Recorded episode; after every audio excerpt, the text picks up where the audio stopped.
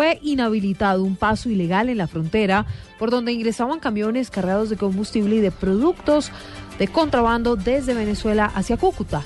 Allí en el lugar de la noticia, en este cubrimiento especial de Blue Radio, está Juliet Cano.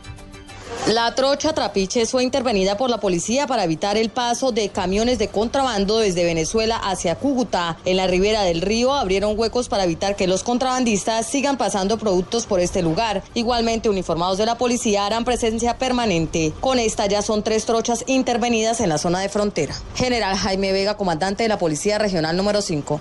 El control por parte del personal que simplemente con pasar revista se dará cuenta si este paso sigue siendo utilizado o no. Y si tenemos que insistir en eh, la inutilización del mismo, en colocar las barreras geográficas, físicas que se requieran, pues lo seguiremos haciendo. Las autoridades han dicho que por la zona también hay fincas y viviendas que colindan con las trochas. Advirtieron que si los propietarios permiten el acceso, serán sindicados de favorecimiento al contrabando. Desde la frontera colombo-venezolana, Juliet Cano, Blue Radio. Blue Radio acompañamos a los colombianos deportados desde Venezuela. Todos estamos sufriendo. Toda mi vida. Estos son los rostros de la humillación. Lucenio Bayos, 44. Eh, salí porque la presión del ejército era muy, muy, muy constante. Eh, claro que yo no, yo no salí echada, ¿no? Pero salí porque porque ellos estaban sacando a todo el mundo de las casas, entonces si uno salía, pues salía al menos con una muita de ropa, pero si ellos lo sacaban, lo sacaban así como lo encontraran a uno. No podía ni trabajar, ninguno podíamos trabajar del temor de que nos encontraran por ahí en la calle y nos agarraran y una nos echaran para acá, entonces la niña, si me agarraban a mí, me echaban sin la niña y si agarraran al papá de la niña, pues igualito, entonces por eso... ¿La niña venezolana? Sí, la niña venezolana. Pero entonces ellos lo agarran así, así como esté uno en la casa, si, lo si ellos llegan a la casa y uno pues, está en chola, no lo dejan ni siquiera vestirse ni nada. Y ese fue el temor de nosotros para nosotros salirnos.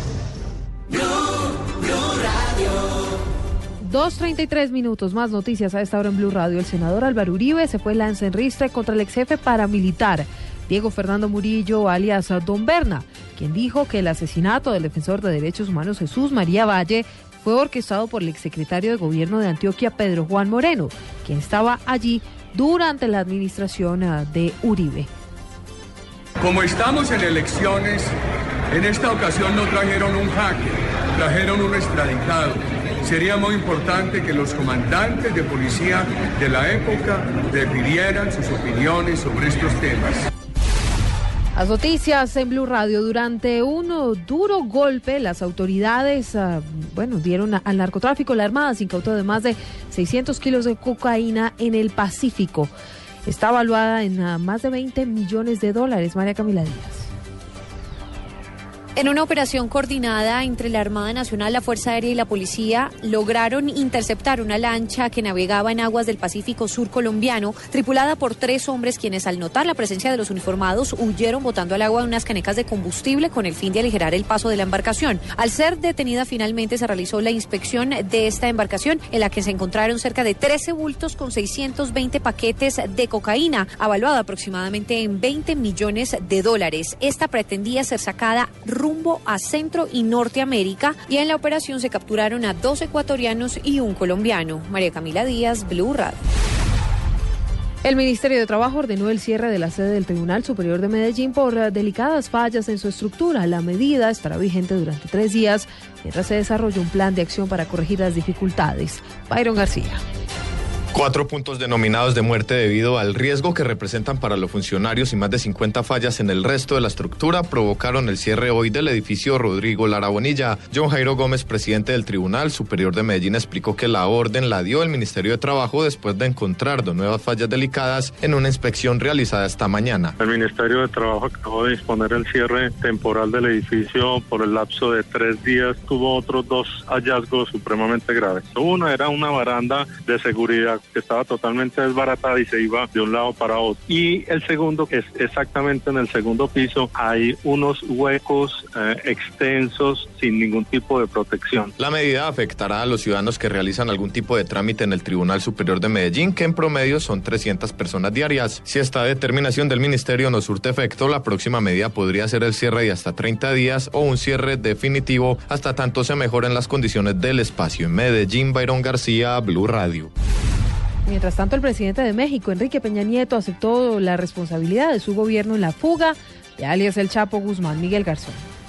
El mandatario mexicano reconoció que la fuga del narcotraficante Joaquín El Chapo Guzmán mostró la vulnerabilidad del sistema penitenciario de su país en una entrevista publicada por el diario mexicano El Universal. Es un tema que además de haberme causado un enorme enojo y molestia, evidenció la vulnerabilidad de nuestro sistema penitenciario, detalló el mandatario en una conversación realizada el 3 de septiembre, un día después de su presentación del tercer informe de gobierno. Di indicaciones si hoy se está trabajando para establecer nuestro sistema penitenciario para lograr que realmente se tengan condiciones de mayor seguridad, aseguró. Peña Nieto además habló del reto que supone para el Estado mexicano la recaptura del delincuente, aunque recordó que 90 de los 122 criminales más buscados del país han sido detenidos en la primera mitad de su mandato, que va desde 2012 hasta el año 2018.